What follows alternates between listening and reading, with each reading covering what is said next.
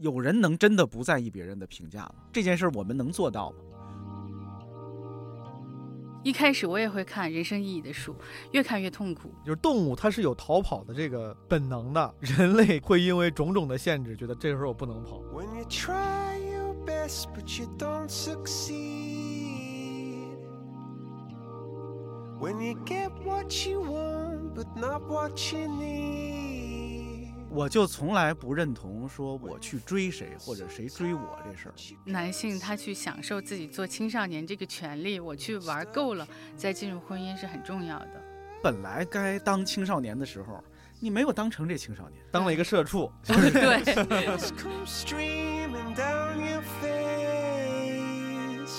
就是从小到大，有些家长就会说别老给自己找理由。其实现在我们需要干的，其实就是给自己找一些理由。每一天都开心一点，因为每个人都会死啊，没事儿。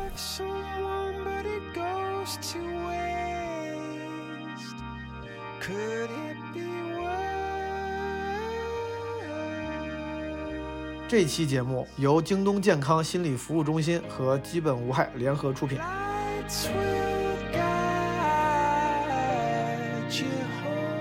Hello，朋友们，欢迎收听这期的基本无害化疗室。这也是基本无害化疗室这个特别企划的第三期了。如果有朋友想要听这个企划的其他节目，现在小宇宙上新开了一个功能叫内容专题，你可以在基本无害的节目首页，在那个这应该什么 two Bar two Bar 工具栏那一页看到内容专题这个选项，里面有啊、基本无害之前做过的一些系列企划，化疗室也在其中。这期化疗室请来了两位嘉宾，一位是我的老朋友老大哥，数次在我的人生中扮演过呃人生导师，当然人家也不是故意要扮演，就是我去请教啊的东东锵锵总，也是我们闲聊的客座主播啊，我跟锵总是老相识了，有两年多的共事的经历。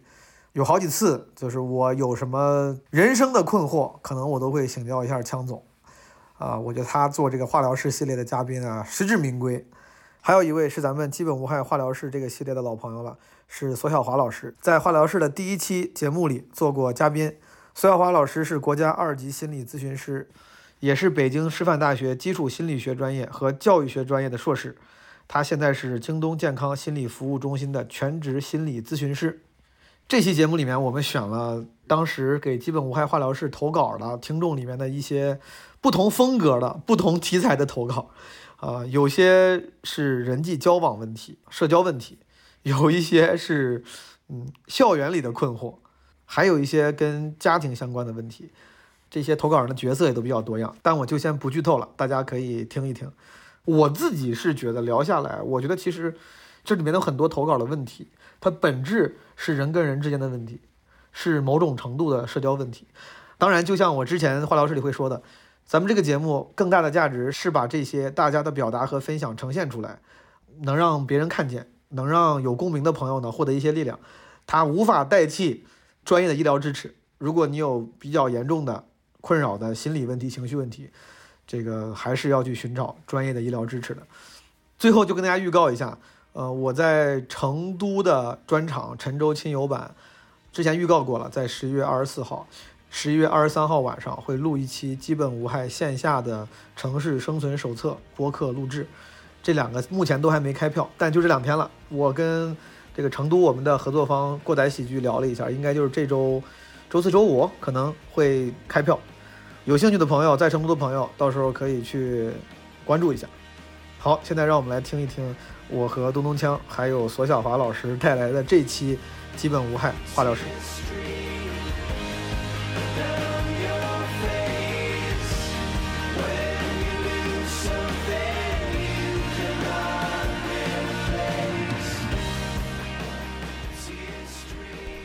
再次欢迎小华老师。小华老师上次做客咱们基本无害化疗室之后，你感受如何呀？那是你第一次录播客吗？呃，对，呃，对于我来说是一个很有意思的体验，而且后来我也自己听了录好的节目，然后评论区我也偷窥过，呃，我觉得整个呃我们基本无害的小伙伴，大家听众都非常的友好，很共情，对于一些案例的回应，我自己都觉得呃很受启发，很感动。我觉得我们这个是一个非常好、非常有意义的节目和形式，今天有没有做什么额外的准备？小花老师？准备了充分的共情，准备了充分的共情，嗯。没有任何专业知识，全是感情。对，全是感情，满满的感情来的。今天我们还有另外一位嘉宾啊，我的老朋友、老大哥东东锵老师，我们欢迎东东锵老师。哎荣幸荣幸荣幸。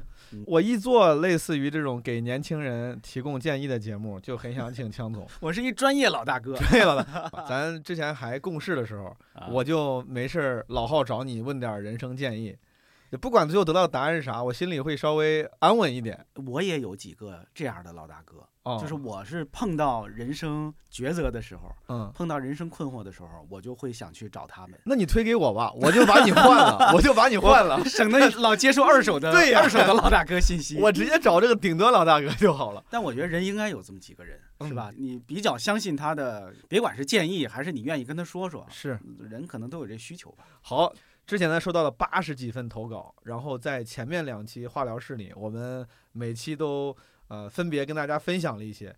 然后我们几位嘉宾呢，除了小华老师，人家是专业的，不管是枪总还是我，还是之前请过的我的朋友们，有时候大家也不是这个能专业给出临床心理什么诊断结果，或者是治病的建议的，我们就是瞎讨论，然后主要是给大家一些抚慰吧。如果朋友们你们真的有一些心理或情绪上的问题，还是要及时的去就医，好不好？不能光靠我们这些呃瞎唬比比。好，放一放今天我们选出来的这案例的第一个，第一个投稿来自于句号老师。基本无害的听众朋友们以及毛书记，大家好。我今天想探讨的一个话题是，呃，关于交朋友这个事情。那么我介绍一下我个人背景，我是今年硕士毕业，从上海到北京工作，来北京已经两个多月了。我在北京是没有什么朋友的，我在上海的朋友很多。我的但是我在上海的时候，因为我延毕了半年，所以我一个人在宿舍里面也住了半年，已经感觉到很痛苦了。从那个时候就已经开始看一些关于人生意义方面的书，来试图摆脱这个痛苦。没想到到了北京之后，这个痛苦更大了。在上海好歹还是有朋友的，可到北京之后一个朋友都没有。我刚听他讲的这一段儿，我就想起我年轻的时候有非常相似的经历，哦，只不过我那时候是从北京到上海。嗯啊，当然后来我又从上海回北京嗯在这两个过渡期间都有过这样一段儿，嗯就是脱离了原有的社交关系，新的社交圈子也没建立起来，基本上每天就是自己嗯，独自眠餐、独自行这么一个状态听着都想哭。啊。就时间长了，其实嗯还是还是挺挺难受的，对对自己心里自然会有一些负面的情绪和感受。是，但我个人觉得，你看，虽然我现在是一个做书的，嗯我觉得这种情况下靠书解决不了。嗯，就是书可能代替不了真实的社交关系，光看书可能会让这个问题越来越复杂。这就好像就是你想在岸边儿学会游泳似的。啊，对，如果是社交问题的话，你还是得走出去去社交。去我我我自己是那么感觉，至少它不能替代，它明白不能替代，它也许有帮助，但不能替代。是，小华老师，你有过这种经历吗？有过，嗯对，而且我还真的是有两段时间，就是很长时间，至少三年以上时间，是一个特别封闭、很就是在自己的世界里那种状态里出去工作哈，嗯，但没有什么太多的社交。我一开始我也会看人生意义的书，后来嗯我发现这个越看越痛苦，后来我就开始看很无脑的言情小说之类的，他会带给我一些就开心了。呃，对，就开心了，真的会开心了。其实你想，我后来想，这是有道理的。你看，人生意义它只是一些道理，它只是给你讲你怎么去面对痛苦。但其实我们需要的是关系，就跟枪总说的是一样的。但我们在没有一个现实关系的时候，我们可以想象着带入某种书中的关系，某种那些好的、很理想化的关系，其实它嗯是有帮助的。我想起一个，就是我们这个读库的六哥前一段时间老引用的话，他是啊听这个周轶君老师说的。嗯他说焦虑的反面是具体。嗯比如像刚才我听这位朋友啊，就嗯是看所谓跟人生意义有关的书，嗯，我听起来都是很抽象的，太不具体了。对嗯我举不出具体的例子来，也是嗯因为我没看过这样的书。嗯我愿意把自己投身到具体的事儿、具体的人和关系，什么具体的衣食住行里去。嗯，我当时自己一个人住的时候，我自己克服这种负面情绪的做法是，我去菜市场买菜，回来之后自己做饭，做一顿饭，然后自己给它都吃了，就开心了，就哭的哦，我以为哭的更伤心了，没有没有 太难吃了，这头两顿是，不是，但是真的就是你投身到那个具体的事儿里，嗯，我自己觉得那个当时在某种程度上救了我。去过具体的生活。，对呀、好，我们阶段性的给句号老师一些反馈啊，咱继续往下听。那我一开始就想说，嗯，那么大家都说我们要享受孤独，我们要享受这种寂寞，一个人的孤独，一个人的待着很快乐，我就开始，嗯，一个人待着，我就开始看一些书籍来试图抚慰自己，比如说《走出非非洲》，比如说《夜航西飞》。还有韩敏哲的一些倦怠社会啊、透明社会啊、在群众啊，还有很多其他的一些关于社会方面的书，但是我看的时候觉得还好，一看完了，我就开始想，我想要交朋友，那么，那么就不要再挣扎了，那我就去交朋友了。那么交朋友的话，就有两个方式呗，一个线上交朋友，一个线下交朋友。那么线下交朋友的话，首先我的身边的人，我的同事和我的舍友，现在目前的舍友都不是我能交朋友类型，所以呢，我就开始去寻找一些组织。我喜欢去徒步，所以我加入了徒步组织。但是我一旦到那个徒步的时候，我就发现大家很多人就抱着社交的目的过来，而我很讨厌、很厌恶这种以社交纯粹的社交为目的的一个旅游方式，一个交朋友的方式。在那个去徒步的大巴上，我们的领队说：“嗯，大家要不要自我介绍一下呀？”然后轮到我的时候，我就开始装睡。我不想，我就是厌恶，我就是叛逆。这还挺可爱的，嗯，我就是厌恶，就是叛逆。我听这位朋友，你看他说的是他孤独、缺乏社交，但是你听他语气多活泼呀，嗯是吧？我觉得他内心一定是一个非常活泼、嗯，嗯可爱、什么有活力的人。对，有活力是？吧？但是他的那个状态我也特能理解，就是我想要社交，但是我不想刻意社交。我不光这个，哎啊，我我要在你的节目袒露那么多心扉吗？你必须袒露心扉，就是，比如谈恋爱吧，啊，我就从来不认同说我去追谁或者谁追我这事儿。就好的恋爱就该是水到渠成，嗯，就该是自然而然。嗯，但是可是啊，这个自然而然、水到渠成呢，就好难呀、就好难碰到啊。这位朋友不也是这样的问题？嗯就是哎，偶然碰到一个人，这个人跟他在一块儿就心灵契合，嗯，灵魂伴侣，对是吧？每天都能在一块儿玩儿，是，可是就是碰不到，嗯，他也不愿意去试探或者生硬的伸出自己的小触角。我觉得他说这个情况特别像，你看他想交朋友、社交，嗯然后去了专门人家为了社交而去的那些什么徒步旅行团，对他又觉得太刻意。我刚想的也是就是感情方面的，我觉得在我理解他的那个呈现的层面上，就是我特别不习惯，接受不了，无法说服自己用那种约会软件。嗯，我觉得在感情上，可能这也是你一边有社交需求，但你一边可能对于那个社交姿态还很在意，说我不能这么对啊，这么刻意。就是不交嗟来之友，是不是？我这就是这么个，对，啊，因为我刚才听你们说到这个爱情节，我之前就是跟一个青春期的小朋友聊天儿，嗯然后他期待某种入室抢劫式的爱情，就是好像我觉得是你们说的那种感觉哈，就我不出门，但是我一样可以遇到一个真命天子那种感觉。就是 入室抢对入室抢，劫式的爱情，就我真的不出去社交，我也不把自己放在人群中，但是我期待我交到好朋友，我期待我遇到那个我特别喜欢的人，这不就是天上掉下个林妹妹呃？对，这个其嗯实我们听起来就会觉得他是我要那种姿态，但他又真的不切实际，对呀嗯对吧。真的想要啥，确实还是得，还是得放在人嗯群中。我说，有这种嗯心态的人，往往是爱惜羽毛的人，嗯，嗯，就是他很在意自己的姿态，对，是他，不愿意第一让别人看清他，嗯他也不愿意自己在心里看清自己，他很不愿意去接受社交上的失败，这不是错，但是就是有这样的人，就是很在意自己姿态这件事儿。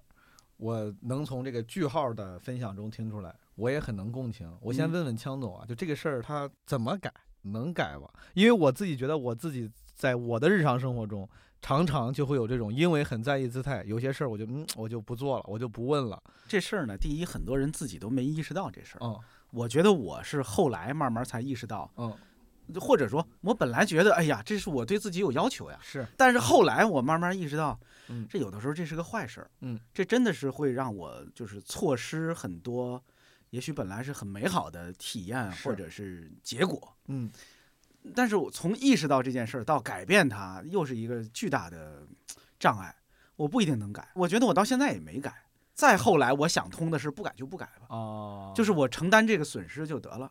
我非逼着自己变成别人干嘛呢？我换个问法，如果现在就是你小孩儿，嗯，你会希望他成为一个不那么在乎姿态、是的，粗线条的人？我我啊希望他是一个敢去犯错、敢嗯去干傻事儿、敢去不那么在意自己姿态的人。明白。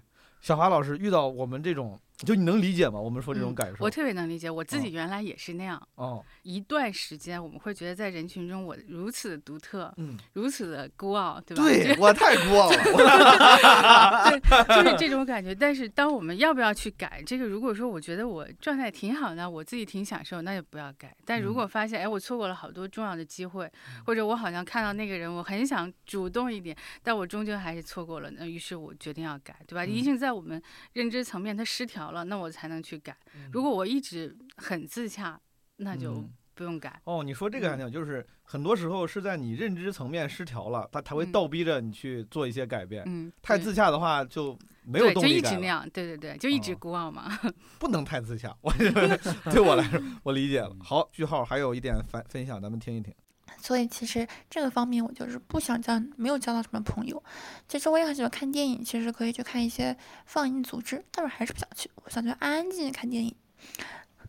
所以我就开始线上交友。那么线上交友，我就选择了一个比较错误的方式，那就是社交媒体那个交友，你懂的那种社交媒体。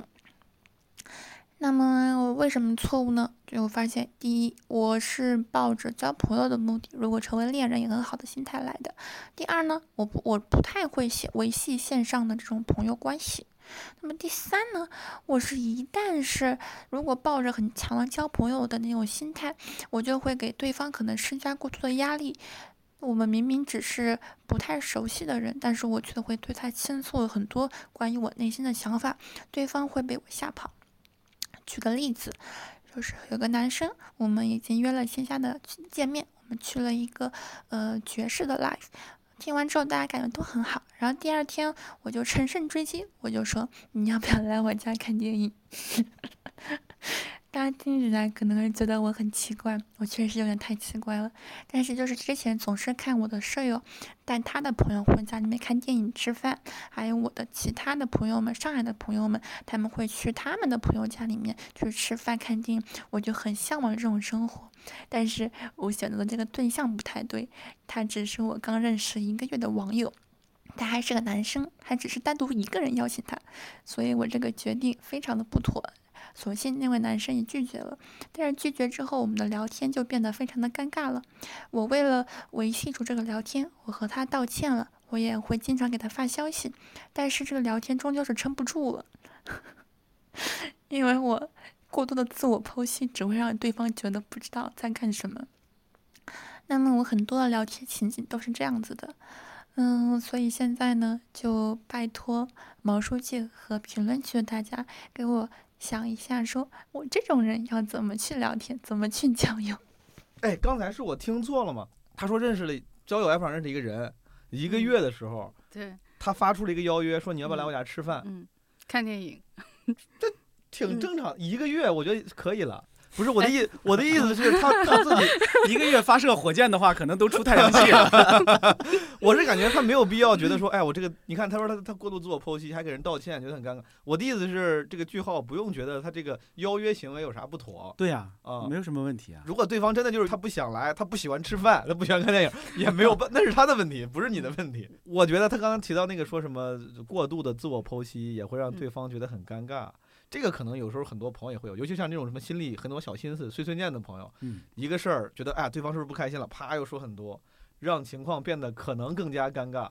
我听起来觉得很可悲，嗯不是只是句号这一个朋友啊，嗯是现在大家的社交体验都太少了。嗯嗯就是如果他同时交着一百个朋友，就是如果大家朋友多一些，嗯你面临的社交关系复杂一些，嗯是吧？你嗯你身边儿哎人声鼎沸的地方，你不会在意每个人的动作、每个人的那个反应的。用这么细密的心思嗯。去交个朋友，好累呀！那我就代替句号，比如我就问枪总这个，啊，我时常也会觉得，当我人生中有时候我觉得我有点最近是不是闲的蛋疼，这个无病呻吟，或者因为这些小事儿，那时候我经常会想啊，比如说我就想枪总，嗯或者我就想咱们的共同朋友，比如威哥嗯，我这种有家有口的，天天还得操心小孩上学的，操操心什么丈母娘看病的，人家肯定不会像我这样，就是因为这个一两句话在那分析那么那么久，因为你们拥有更复杂的社交关系，或者甚至是更大的生活压力，更多的事儿。但问题就在于，就是我一边是很有点憧憬，我说我要是也这么忙就好了，我就不会像我现在这么无病呻吟了。但我没有那么多事儿，可能我觉得这个句号他某种程度的烦恼也一样，他可能也也 OK，他愿意承担那个很复杂的社交关系。但就怎么才能获得呢？我先把这个问题抽离出来啊！咱们现在不是一个完全寻医问诊，咱是医生的态度。问问小华老师跟枪总，你们都是怎么交朋友的？当你们面对社交匮乏，或者是说，哎呀，我最近朋友少的时候，你们在过往的青春人生里是怎么解决这个问题的？我确实从十几岁的时候到后来二十几岁，就是在学校那种生活期间，我觉得一直是比较孤独的人，因为嗯找我的同类没有那么容易，我自己嗯觉得。嗯但是我相信这个感觉并不特殊，因为大多数人都是这样的感觉。在那个年纪都是这种感觉。，对的，嗯那就是觉得在现实中碰到一个情投意合的朋友，好难呐。但后来就是有网络了嘛，嗯就是到我上大学的时候，网络已经很发达了，嗯所以我当时的做法是我在网上发声，我现在也在这样做，是嗯吧？因为我相信有很多朋友，比如说听说过我，就是因为我，比如参在网上的一些动作，大家知道我的，在现实中你肯定不认识我。我自己学到的那个本事是让自己被别人看见。嗯，远人不服则修，文德以来之。等等等等等，真的，这嗯孔子说的。嗯你把自己让别人看见，让别嗯人愿意靠近你。嗯，我觉得枪总说这个完美匹配了现在句号老师他干的事儿。他一边说自己没有对对，但他其实你看，你很勇敢的，然后很积极的参与了基本无害的这个企划，你投了稿。那我们不光给你出主意之后，大家也听见了你的声音，然后可能喜欢你这个性格的人，他们也会对你多加注意。是的，句号老师，记得在评论区，你可以，如果你真想交朋友的话，可以留个言，自我介绍一下。我估计会有很多朋友来主动找你的对呀、啊。嗯，小华老师，你那些孤独的、没有朋友的时刻，你后来是怎么解决的？呃，在我们很孤独，就像他说的，在我们很孤独或者很渴望交朋友、很渴望社交的时候，其实不要急于出去社交。嗯就可能我我会养很多那个植物、花草草，会养猫。嗯我觉得我在两段独处时间里面，我觉得猫是我一个非常重要的朋友。啊，就我跟他的交互，他的陪伴是一种非常恰到好处的。就我在听俊浩老师说的时候，我就我就在想哈，他说他对于这个社交软件上认识一个月的朋友约到家看电影、吃饭这件事情，我觉得他这个分寸感可能他是没有掌握很好。对，当然在你们的标准来看，那个很 OK，对吧？但是他一个月太久了，一个月一个月，你说说完，把话说完。哎，我是真，我不是，嗯，你看我多年没有用过这这个社交软件了，就社呃交友 app，但我觉得，尤其是在年轻人的，哪怕大家开玩笑说、嗯嗯约你真的对对方有兴趣约会，一个月其实也是一个非常体面的时间了，来，就不会显你得 你说一个标准的标 标准的时间，我不知道那个 range 大概是在哪儿？小小王老师，不好意思，我俩 我俩打没有没有对，我觉得你们这一段反馈非常重要。我、嗯我想听的就是男性到底是怎么看这个时间或者这个分寸感的。嗯我相信他这个句号老师，他一定是很纯粹的跟别人谈人生、谈音乐，呃，谈各种精神层面的东西。然后如果这个时候突然冒出这个邀请，就对方，你看对方的反应，你就知道对方嗯会觉得唐突了，嗯然后以至于他再去很多的抛弃自己，这种表达一定会让对方觉得，哎，好像压力更大，压力很大，嗯而且跟我没有什么关系。很多时候，在这个独处没有处理好的时候，我们出去交朋友，就会很多的倾泻自己的情绪能量，倾泻自己对自己啊，我最近有一个思考特别重要的自我发现，我一定要跟你说，大家觉得哦跟我有毛线关系，对吧？有道理。所以说嗯你自己就像你说的，独处你没有独处好的时候，你可能会有就是那种带喷薄而出的好对对对多东西，很多面壁思过出来的东西，你要告诉别人，但别人并不见得想听，对对吧？这个时候可以发微博，对，可以发微博来解决，哦或者就是我觉得呃，有一些自己喜欢宠物啊，或者嗯说我看小说建立一些精神世界的连接都很好嗯啊。好，句号老师，如果你真的想交朋友的话，我觉得今天就是参与基本无害这个企划是个很好的机会。我建议你一定要在评论区，呃，可以留下，是的是的啊嗯可以举个对手，或者说你在基本无害几群，说不定群里的群友也会去联系你。对，让自己嗯被看见嘛，对是吧？他其实找到一个很好的方式，就是把自己放在人群中，且有共同爱好的那种人群。我觉得这是可以去的。他可以，嗯、不用想太多，我叛逆或者什么，他可以享受这个爱好。就也许在这个爱好本身，他会吸引，呃，一些志同道合的朋友，不是那么刻意的，嗯就不要去放弃这条路。这个事儿应该继续干，应该继续干，可以啊，嗯对啊嗯，嗯。明白？那咱们放一放。第二个投稿来自于梧桐，Hello，魔书记和基本无害的听众们，大家好，我是梧桐。然后先自我介绍一下，我是一个 I 值高达百分之九十以上，然后高敏感，非常容易焦虑，能量值非常低的一个 I 人。事前永远在预设，事后永远在反刍。他有他有稿，他有稿，事前永远在预设，事后永远在反刍，心思比较重，感觉跟刚才那个句号有点这个共通。嗯，比如说，我要跟我的导师说论文晚两天交，然后跟我老板说我要休假，跟我的合作方说需求能不能提前一点上。这种好像很平常的对话对我来说都非常困难，然后需要非常久的心理建设，并且可能消息发出去之后，我会把软件关闭，然后把手机关闭，放在离我非常远的地方，需要再经过一轮心理建设之后，我才会去查看对方是否给我回复。如果十分钟之内对方没有回复我，我可能就已经在疯狂脑内小剧场。然后，嗯，对于这种相对工作项的事物，我有一个朋友，他非常了解我的性格，然后以及我的内心的一些想法，然后他是专门来做我的这种困难对话启动器的。比如说，我需要和我的导师、老板、我的合作方们去发一些我觉得比较困难的消息，我会措辞好之后把这个对话发给对方，然后问我的朋友，这样是不是合适，是不是会冒犯到对方，是不是得体。然后我朋友的主主要作用不是去帮我修改措辞，而是跟我说没问题，发吧。就好像对方帮我敲下来这个回车键，然后我自己内心会轻松很多。我觉得这个流程会消解掉我自己的很多内耗的过程。我觉得如果很多朋友，呃，你的工作或学习当中就是需要去发送这种对你来说很困难的消息的话，可以找一个跟你关系很好的朋友来去尝试一下这个流程。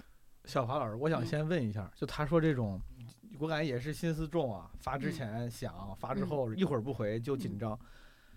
因为发不出这个一个邮件这个消息，还要找人来说服自己，这有个名儿吗？这种情况，他应该是测过，他觉得是高敏感，这个是一个特质，应该是先天有的。但是其实有些呢，也未必到真的那个高敏感定义的那种。高敏感是个诊断，它是个结论。它不是一个病，但是我们人群中有百分之二十到三十的人，他是从大脑的这个我们去分泌一些神经递质，对吧？它本身就容易接收外界的信息，比我们确实更敏感。你可以理解它一种超能力，但可能它会给你带来困扰，就好像你能看见鬼，但你很痛苦，对吧？你每天很害怕。我很痛苦，我每天晚上都，我每天晚上睡不着。对对对，其实他们就是你那个接收的那个功能比我们更强一点。嗯，啊、但这个很多身体层面上会有反应，他我不知道有没有哈，但嗯是他想的多的这种敏感，可能就是比如说单纯的跟人际相关的也有可能。如果要是不是只单只是单纯想得多，生理嗯上也有反应，通常是什么反应呢？嗯，就很简单，就你会对噪音呐、环境的气味啊，以及周围人的情绪啊，就非常难受。我甚至有点失望，就是这个答案，为啥呢？因为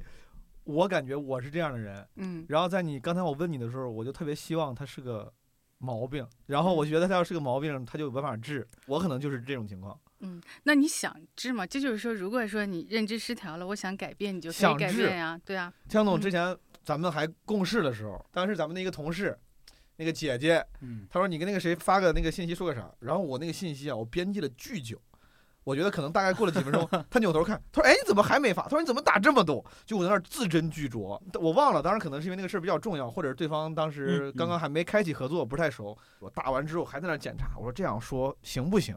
我自己都能意识到，我说这样这不太对，没真的没必要。尤其是你像咱那个同事那个性格，他就觉得这这这这不至于。然后就像刚才我说。我会有时候想的多的时候会想你们，我说哎呀还是不够忙，不像那些我的朋友们，他们人家足够忙，就不会天天想这些事儿。对，但我就是可能那不够忙啊，或者是我这个事儿我就是克制不了，我要想，嗯，这咋办呢？其实你看他这个办法，我觉得很好啊。他嗯找一个朋友把这个功能外包了，对吧？其实我们做心理咨询一样，是我们承包了他的一部分功能，哦但是这个功能它会随着我们长期的咨询，它会又内化回去。嗯，因为我们所有的功能基本上更多的是学习来的，对吧？嗯他现在需要一个人给他做一些决断，或者，哎，需要就是说没问题，你发吧，嗯，对吧？但是随着时间更长，他也许会脑子中有这个人的声音，下次他不需要发给那个人，他可能也会想起这个声音，没问题，你发吧，他就发了。哦，这也可以，我雇一个人，但是可能雇一段之后你，可以雇我，他就自动进入我脑子，我钱就不用一直交了，呃，对对，其实你所有咨询师不是说我要终身依赖他，哦，对吧？而是说我可以内化那些功能，我是可以习得的、学会的、练习好的。行，小黄老啊师，咱俩多录几回，我就把你内化了，呃没问题我把你内，我把你内化了。心中有一个小华老师。对对，好，咱听完这个还有一分钟，然后最近在读一本书，叫做《高敏感是种天赋》，也非常想推荐给毛书记和其他有类似体验的朋友。如果你觉得自己好像比其他人的感受更加敏感，更加在意外界的反馈和评价，然后对其他人很平常的一些事物，比如说回微信，比如说在路上偶遇他人跟别人打招呼这些事情，感觉更困难，然后不喜欢热闹的场合，认为独处比在人群当中更让你舒适，那么有可能我们都是高敏感人群。然后我非常推荐这本书，我觉得所有让自己变得更好的一些尝试的底层逻辑就是接纳自己，虽然听上去很像鸡汤，但它非常有效。然后想要推荐给大家的一首歌是五条人的问题出现，我再告诉大家，就像歌名所说的，虽然我们可能在事前总是控制不住去预设一些非常差的结果，但是可能有些时候我们仍然要去控制自己，不要去过早的有太多焦虑和担心。问题出现，我再告诉大家。告诉大家，我的朋友要结婚啦，我打算拿往人家知道我有这毛病，还给我推荐这本书呢。这个叫高敏感是种天赋嗯，这会不会就是心理咨询的时候，你们可能会告诉类似有这样情况的朋友的安慰、鼓励？呃，其实确实是我们就比如说什么内向是一种力量啊，高敏感是一哦种天赋啊，对吧？你所有的特质一定是它都是有用的。你能看见鬼，那你也很厉害，你可以去捉鬼。但你平时不想看见的时候，你可以戴一副眼镜，你就看不见了。你对这个例子的执着，小王老师，我是没有想到的，很执着于我能看见鬼这个事。我听着都很期待了。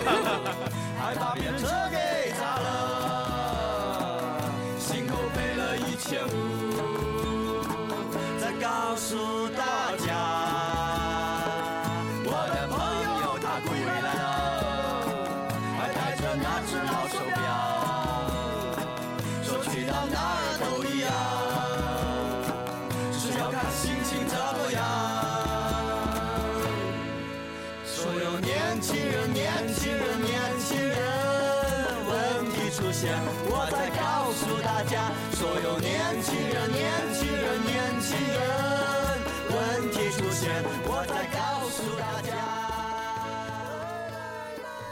我觉得刚才他说的这个事情，他最后提到了一个一个观点，嗯就是他说五条人的那首歌问题嗯出现，我再告诉大家，嗯有一个最近这些年隔一段时间就在网上被人传播嗯一下的一组图片，嗯叫什么知乎上最精彩的几十个答案什么什么，其实里边有很多是好笑的答案，嗯但其中有一条是你。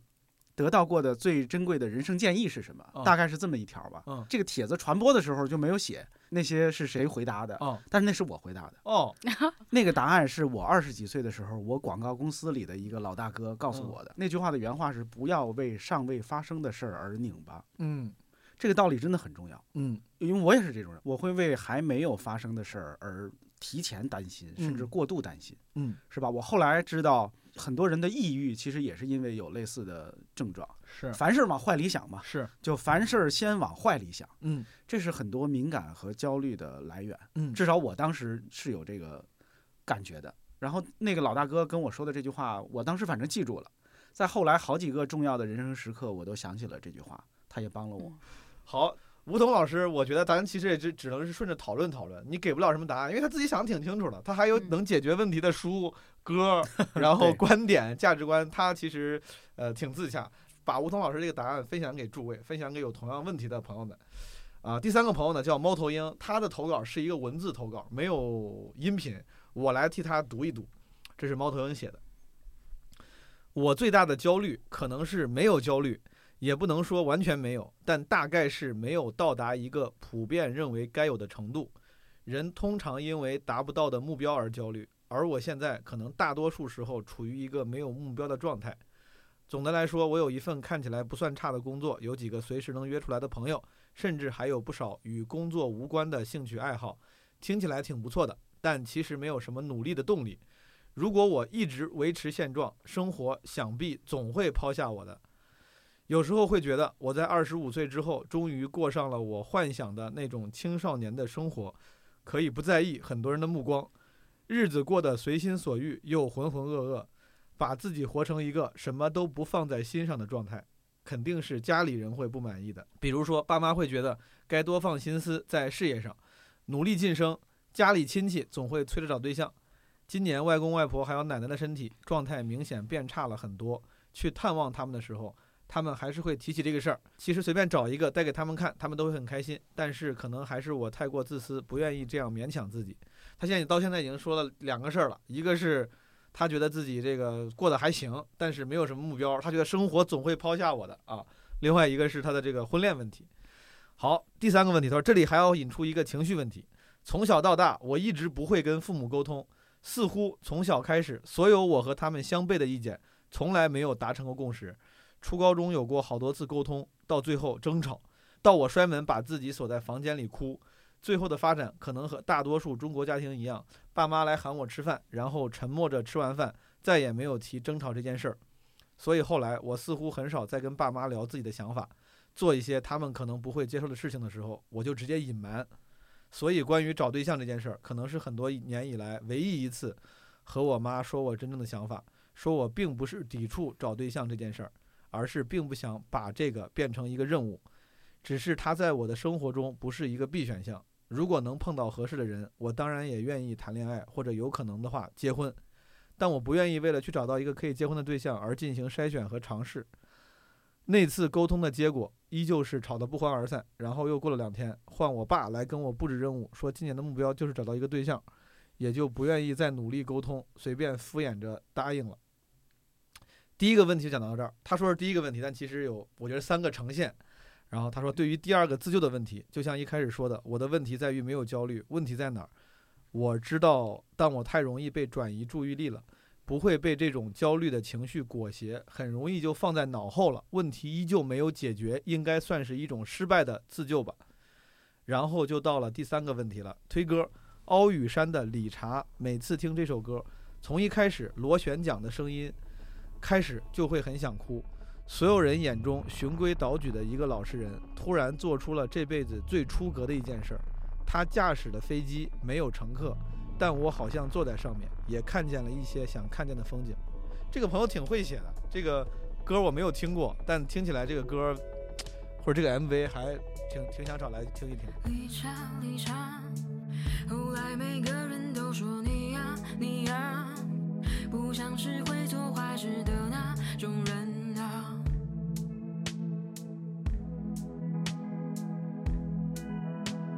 习惯，习惯。世界的几率虽然一般一般，但避免受伤总是不太简单。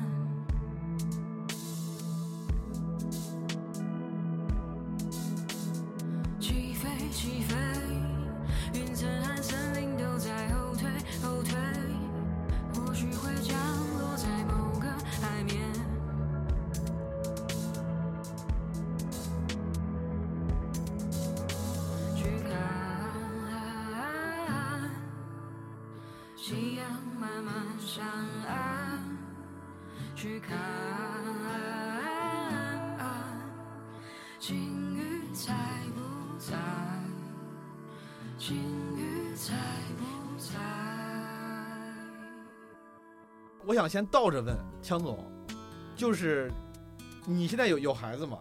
有啊，你会跟孩子有这种，比如说，如果有争执没有解决，然后用说来吃饭这种方式来结束它，有过吗？我觉得这是个挺好的方式，这是个好事这很多时候搁置争议，挺好的，不是？就是有，因为有些事儿就是难以达成共识，或者嗯非得你在这个家里分出个输赢来，明白？分出个谁说服谁，有的时嗯候那就什么都不干了，就是接受包容不同的意见和消解争执，有的时候真的是让他沉一沉，凉一凉，嗯，是吧？过一过，真的不是个说这就是一定是个坏办法。小华老师，枪总这种 教育方，他对吗？嗯，我觉得这个是一个片段哈，某一个嗯面向，它可能不是一个完整的教育方式，但是我真的觉得，嗯，好像叫你吃饭是中国父母对孩子最大的退让了。就我还叫你出来吃饭，嗯你就得把一切的不开心都忘掉，都放在你不能再跟我提那些事情了，因为我已经叫你吃饭了。对，印象很深刻。如果我觉得自己算高敏感啊，我觉得很嗯大一部分可能受我妈影响。我俩都是这种敏感、小心眼儿这种人，嗯容易有小情绪。只要一不开心，我俩就有时候成星期不说话，比如七天不说话。嗯这七天里面，只有我妈叫我吃饭的时候，而且我妈一生气，她就会转回河南话。嗯我妈，我妈，我妈从小为了教育我，她想让我成长为一个嗯更似有心人。我妈都是跟我说普通话的，我爸是嗯不会说普通话，我爸只能跟我说河南话。我妈听过听过听过，他只要一生气，到我俩不说话的时候，她就不是毛东出来吃饭了，吃饭，就是每次就是到该吃饭的点，就就就我门啪门推开，吃饭，就是就是你不值得我费心再跟你说普通话，普通话了。你不知道我在做一个 civilized 的人了。已经不是一个四有心人了。就是刚才不不管是枪总说还是猫头鹰说的，我有共鸣，但我其实也不知道，我也不懂教育，这个东西到底是不是一个比较好的教育？其实我觉得，无论是家长、亲子之间，或者夫妻或者朋友之间，我们能够去对矛盾冲突去复盘，去好好深入探讨的这个能力嗯非常重要。嗯就你任何说我我给你买了再多的礼物，我给你用了再好的行动去，其实它都不能完全解决我们内心真的冲突的那个留下的问题。嗯对吧？以至于你看他是从小到大都只能这样。那我叫你吃饭了，你就得不生气了，你就得、嗯呃忘了这一切。但是嗯所有的问题都没有解决，所以能够去复盘，能够真的去复盘之后，双方各自道歉，这个是非常非常重要的。对小孩来说，他能意识到吗？能意识到这不是一个家长的这个自我陶醉，说你看我给你好好把道理说清楚了，小孩也是能够感觉到你说清楚了，对我的尊重。但他不是一个我给你把道理说清楚了，哦，他是说我能够听你真的说你为什么生气，你刚才为什么给我摔门走了。对吧？我可以听你说，说完了，那我也接受啊，原来你是这么想的。然后以嗯及说，那我可能在这点上我没有理解到你，或者说，那我刚才是也生气了，对吧？我们把这个话说开。嗯，另外一个问题，这个问题我觉得我第一有共鸣，而且我觉得很多朋友可能也会有，就是刚才我读的这个猫头鹰写的，他说自己没有焦虑，然后他甚至他有一个，我觉得可能说不定在有些人看来是很好的特质，就是当他焦虑了之后，他说他很容易被转移注意力，不会被焦虑的情绪裹挟，很容易就放在脑后了。他的原话，对吧？可能很多人甚至如果焦虑的人会羡慕这样这种可以嗯很快走出来的方案，但他觉得。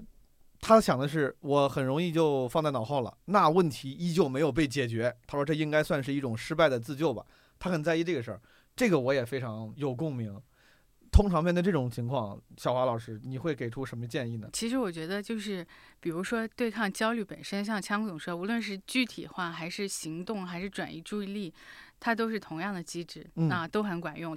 这个方法其实它解决了焦虑，嗯但它其实要解决的问题是什么，它可能没有定义清楚。嗯它会有一定程度的失调。它的两种信念系统，一个是我要做一个自由的青少年，我现在终于摆脱父母了，我赚嗯钱了，我可以过自由的生活了。嗯另外一个系统就是父母告诉他你这样不行，嗯，对吧？他两者在冲突，那他想解决的是什么问题？就是两个事儿你得分开来看，一个事儿做好了，然后就开始可以去忙另外一个了。对，其实我是觉得真的是。我很痛恨催婚这件事情哈，嗯就真的是，其实我觉得作为男性他去享受自己做青少年这个权利，我去玩够了、嗯再进入婚姻是很重要的。嗯因为其实我们咨询中遇到很多婚姻的问题，都是女方在说为什么他像一个小孩儿一样，天天在打游戏，而我在像老妈子一样照顾他和带孩子。嗯，哎，小王老师，你的那个咨询的来访者里面，感觉嗯听起来是有一些是因为婚恋问题来的。嗯就刚才，我觉得应该是基于你非常广泛的观察，给出了这嗯么直接的一个建议，就是男嗯生 玩够了你再结婚，嗯，对，真的能做到吗？我特别想要相信你这个，采取你这个，因为你反而 你给了我一个点，你给了我一个锚点，因为之前是不是觉得自己永远玩不够？我不知道，就是有时候我是有对家庭的憧憬的，又有时候觉得可能自己没有准备好，而怀疑自己是不是叶公好龙的对于家庭跟婚姻的憧憬。但是刚才你给了我一个好像是一个门槛儿，就是哎哪天你玩够了就可以结婚。其实我是很希希望相信的，但我不知道对任何一个人，我觉得是不是咱们当代人或者说现代人，他的青少年期也太长了也。嗯，那个卫青、霍去病他们那个霍去病建功立业是多少岁来着？十几岁，对，一对个一，个二古代二十岁的时候就死了嘛。一个古代人十九岁、二十几岁，我们现在看起来都好成熟啊，他们能干很厉害的事儿，是吧？他们也不拿自己当小孩儿了。现在可是连我们自身都算上，我总觉得我的我们的青少年期好长，而且我们还嫌它不够长。有没有可能咱混的不好？易烊千玺十四五，人家就也就也就 也走入社会了，就我不知道。对，海华老师就是能玩够吗？或者你见到的这些案例里面，有人真的能做好吗？因为在结婚前好好的处理了自己，然后嗯就行吗？那我只能这样说，玩够了的他可能都没来，我见到的是都没玩哦够的。哦，但是而且我觉得青少年期好像长，其实并不是说我们真的我们有充分享受我们的青少年期吗？我们都在卷啊，嗯对吧？我们去啊有好好的。如果说小的时候真的是撒开了玩儿满山跑的，那他会正常的呃进入到一个呃青年中年。但是我们如果说小时候天天在辅导班里度过的，在各种技能考试里度过的，对吧？他啊，对，我们的青少年期不是被延长了，嗯是被后置了。嗯，就是你本来该当青少年的时候，你没有当成这青少年，嗯当了一个社畜，对结果你只能导致当你 建功立业去大。学、大学甚至是更晚，嗯你，才真正开始你的青少年时期。对哎。呀，太惨了，我都想哭。但是如果哭一场，我特别，我特别想相信这个模型，就是如果一个人告诉我说呀，你就是没玩够，他是有一个 quota 的，你现在六十分儿，毛东哪天你玩到一百分儿，我跟你说，你就正式进入人生下个阶段了。我特别想相信他，因为如果他是真的的话，我大不了现在我就我我就啥也不干了，我得赶紧把这个六十分干到一百分儿，然后我就可以进入人生下个阶段，成熟的没有留恋的去承担家庭的责任了。但我不知道这个是不是这么一个模型。可能你干不到一百分，但你干到八九十分，你留一些后续再慢慢干也是可以的。我得往回收一收。对，明白。但确实，我觉得这个，呃，小华老师给这个建议，我是能听懂的。就英文里面，尤其在感情问题相关的时候，有其实有一个很著名的表达，也是梗，很多脱口秀演员会讲什么，就是 work on myself。很多人分手的理由就是啊，不好意思，我得 take some time work on myself。这个说法其实确实还是挺值得借鉴的。大家在真正的步入跟别人的生活之前，你最好 work on yourself，把你自己给处理的尽量好一些。哎呀，这个标准又给抬高了。嗯，这个标准又变成了说，我得变成一个完美的自己，我嗯才能进入一个恋爱关系或者说婚姻关系，也不必是吧？好难。这跟好多人说说为什么我不生孩子？我想生孩子，但是我觉得我现在还不行，是吧？我自己还觉得我没现在有办法还不行啊，以后估计也不行。我没有办法给他提供一个完美的童年。嗯，哎呦我的妈呀！如果说一个人必须有资格给他有能力给孩子提供一个完美的童年，他才能生孩子，那这个世界上就没孩子了。嗯，嗯，那倒不是说完美哈，是就是说让他能够充分的做他自己，充分的去享受他的童年。他是一个我觉得差不多了嗯啊就可以。你这么一说，我觉得好像也多少有点正相关。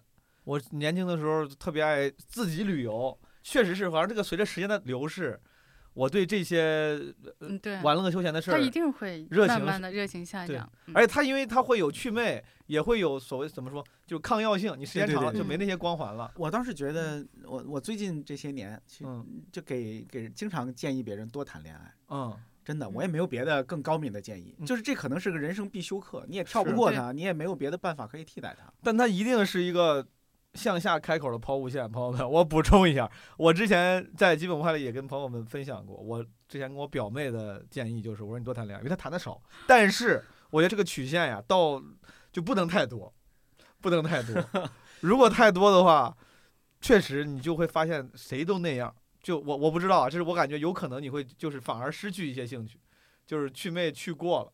需要被别人建议多谈恋爱的人，一般不会多到那个程度 对。好，最后我想再问问猫头鹰，在最开头提到那个状态，你们有或有过吗？他说他的焦虑就是没有焦虑，我觉得这就有点像那种什么情绪上的小富即安，就是情绪上也没有大的问题，但是呢，可能他又觉得不够积极，自己也不够理想，但是因为没有大的问题，认知上没有大的失调，他也没有什么动力去调整。就这种情况，二位经历过吗？我我有过有嗯。过，就是觉得哎呀，就是这事儿我就又这么化解了，就 是其实是吧？就是这事你好像日漫的男主角啊，就是 没不是，就是说我我是不是有点太没心没肺，饱食终日无所用心了，哦对吧？人家别人都在为这事儿着急呢，嗯人家别人天天为考公务员在那儿拼命呢，嗯我就这么快说服自己说不考就不考了，嗯，然后你也选择了就是不多想，强总就是 move on。选择先吃饭吧。小华老师呢？嗯，其实谁都会有，可能我觉得他这个他还是有焦虑，因为他是我的焦虑是没有焦虑，那其嗯实他是有焦虑的，对吧？嗯那他的焦虑可能是并不是说真的失调到那种程度的嗯啊，而是他是隐隐的那种超我式的焦虑，觉得哎好像是应该更好一点，好像是应该有一点要求啊。是这样的，但是他可以说我随时，那我玩了，我开心了，我就暂时忘掉我插一嘴，这个超我是那个弗洛伊德那个什么啊。对，什么本我，还有啥？自我自我、超我快速定义一下。超我一般就是我们内化了一些什么道德标准呐、一些就是真的很评判、对自己要求很高的那部分。然后自我其实是中间很灵活去协调自我，你所有的功能哦其实它都是自我的，哦对吧？那本我就是欲望，我要开心，我要快乐啊哦啊，我以前有个通俗的解释来着，哦就超我你吧，王哦，嗯你的超我就是台上的那个你，舞台上的那个你，嗯你的自我就是你跟朋友相处时候的你，嗯，你的本我就是你自己在家关上门卧室里的你。哎呦，哎呀，那太吓人了。我我就大概齐吧明，白肯定它不精确。明白。嗯，好，这个猫头鹰老师，所以说我们最终给他的建议应该是啥呢？建议我觉得他其实可以，他这个两个系统嗯给其中的一个系统多加一些理由，就比如说我给你那个你玩够了嗯就好了，嗯如果他愿意，他可以加这部分，我玩够了就好了，或者说说啊，他选择给另一部分加都可以。给自己的就是他觉得自己的问题找一些理由嗯哦，其实是可以这样的。嗯就是从小到大，有些家长就会说，别老给自己找理由。其实现在我们需要很多时候需要干的，其实就是就要给自己找一些理由。对呀、嗯，能活得更健康一点。可以嗯。那祝猫头鹰老师 good luck finding your 理由。嗨，有这个必要吗你？看，哎，那你 超我，超我来了，超我来了我来了。好，咱听一听下一个朋友，叫 June 六月。Hello，毛书记好，基本无害的听众朋友大家好。我呢也是一个基本无害的老听友，而且我是一个在美国留学七八年的一个老留学生了。然后我听到了老书记最新一期的这个播客，呃，说要征集一些关于心理问题的一个小小的活动，然后我就很想参与，因为之前每次我拖拖拖拖拖拖拖就就没有参与。然后这其实拖拖拖拖呢，就是我想说的其中一个大问题。我今天来稿，我觉得我想说有三点吧，一个就是，呃，一个人在美国留学的时候那种孤独感其实是很难抵抗的。第二个就是，呃，这个拖延症的事情。然后这些问题导致了我曾经在大学的时候有过，呃，两到三年的。一个 depression disorder 和 anxiety disorder 的这么一个经历，就是抑郁症和焦虑症，我的一个患病经历吧。然后，呃，我现在已经算是康复了，但是每一年的秋天呢，会有一点季节性的抑郁，然后还会在碰到事情的时候，也是会焦虑，就是会一直出现。伴随着我。然后我现在已经接受它，并跟它和解了。但是我想说的就是，嗯，在我上大学的时候，嗯、因为我觉得课业压力重，然后我又很想逃避，所以我就拖。一拖延呢，呃，事情堆到最后，做的质量就不如按部就班做得好，然后我就会觉得非常非常的 depressed，我觉得自己什么都不是，然后觉得同学为什么都这么厉害，好自律又健身又可以按时把这 code 写完啊，把这 paper 看了。我每次都是赶赶工赶工，然后赶不完，然后赶完了质量可能也没有那么高，呃，然后这个事情就会导致让我觉得我自己一无是处，我觉得我自己就是个 loser，然后 totally trash，然后我就会看同学也不好，就不想见同学，也不想跟他们有联系，因为会他们就会问你说，哎，你都在干嘛呀？然后你为什么不好好学？就这会让我觉得非常 stressful。然后同时呢，嗯，这件事情，但是我后来有一个特别好的方法去克服，就是我每次在碰到这种情况的时候，我就想，做不完怎么了？做不完就考不好呗，考不完考不好又怎么样呢？考不好就就对不起我爸妈，然后对不起我自己，我觉得 feel so sad。然后老师不喜欢我，同学看不起我，然后但我就想，那又怎么样呢？反正都会死啊，他也会死，我也会死，我父母也会死，那反正最后都会死，也没人记得我，我也不是很重要。我这么一想，我是心里面瞬间压力就会轻松很多。然后后面我发现这种事情，它会影响到我的亲密关系的一个原因是，呃，当我出现拖延的时候，当我有任何的这种不顺心的时候，我就会把这个东西全部推给我的男朋友。这个在心理学上应该叫做分裂吧，就是我跟我的咨询师也聊过。有这个词儿吗？就就这么容易就分裂了？小王老师有这个，就是在生气的时候把责任全推给男朋友，在心理学上是有一个词儿形容这种情况的吗？我一下没有反应过来，这是一个什么情况？这个朋友他没有必要求助，我觉得他的这个解决方案都非常的全面，他的工具很多。先是都会死，这是一个工具，这挺可爱。这个六月很可爱。就当你觉得不好的时候，你会想要把这些不好的因素全部都归咎于别人。这样的话呢，我自己好像就嗯没有那么罪大恶极了，我也会好受一点。但是当我归咎给别人，我因为我前几段恋情，我觉得都是因为这样分手的，就是我会觉得就是因为跟他打游戏啊，跟他出去玩，跟他怎么怎么着，所以我就没时间好好学习，就怪他。但其实我心里面非常清楚，就如果我不跟他玩，不跟他玩，我也会干别的，我也不会去好好学习。然后这个事情就会让我 blame on them，然后我就不想不想跟他们谈了，就分手了。但最近一次亲密关系之中，我我发现我有这个问题的时候，当我意识到的时候，我我在尽量的去停止我这个模式，继续的去产生。我会把我的行为，我的主动性行为和呃别人影响我的行为这件事情剥离开，然后去面对。嗯，对。但是我想说的就是，作为一个啊七年的这种有心理疾病的患者，其实我看过很多年的咨询师，然后我现在一直也有在看心理咨询什么的，包括运动啊。就其实我尝试了各种各样的方法去吃药、去治病，进过医院。到最后，我觉得最重要的，现在我过得还挺开心的一个原因就是跟他相处吧。就你别 想，不用想着把自己能变成一个全乎人、大全乎人。用姥姥姥爷的话说，就其实不当一个全乎人也挺好的。然后没有人是大全乎人，大家放心。然后希望，呃，就算如果我我知道我有点语无伦次，但是然后也没什么大纲，因为我我就是在开车的时候去买 Chipotle 的路上就赶赶快说了。去买买什么？Chipotle 是一个连锁墨西哥餐厅，哎在 Chipotle 里可以买到类似于 burrito、哎呀 taco。，OK，我要跟他同步，就是那 个 burrito ball，好嘞，好嘞那个还挺火的，就是全美国都有。嗯，入不入选也没关系。我希望听得到、听不到的朋友们都能每一天都开心一点，因为每个人都会死啊，没事儿。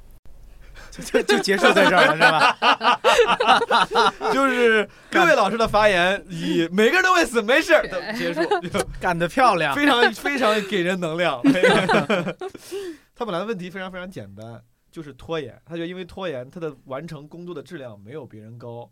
然后他因为这个自己开发出了一些方案，对吧？就是觉得每个人都会死，没有关系。然后他突然还他岔开聊了另外一个事儿，他说这个亲密关系里处得不开心的时候会怨对方。嗯我先聊拖延。之前老有人说，最解决拖延的方式就是什么？你开始，你完成，完成比完美重要。但你看，这就出现了有一些朋友就觉得，哎，完成，我觉得没有完美重要。他觉得我完成了，但是不完美，我很不爽。强总，这种就是你面对过拖延的问题吗？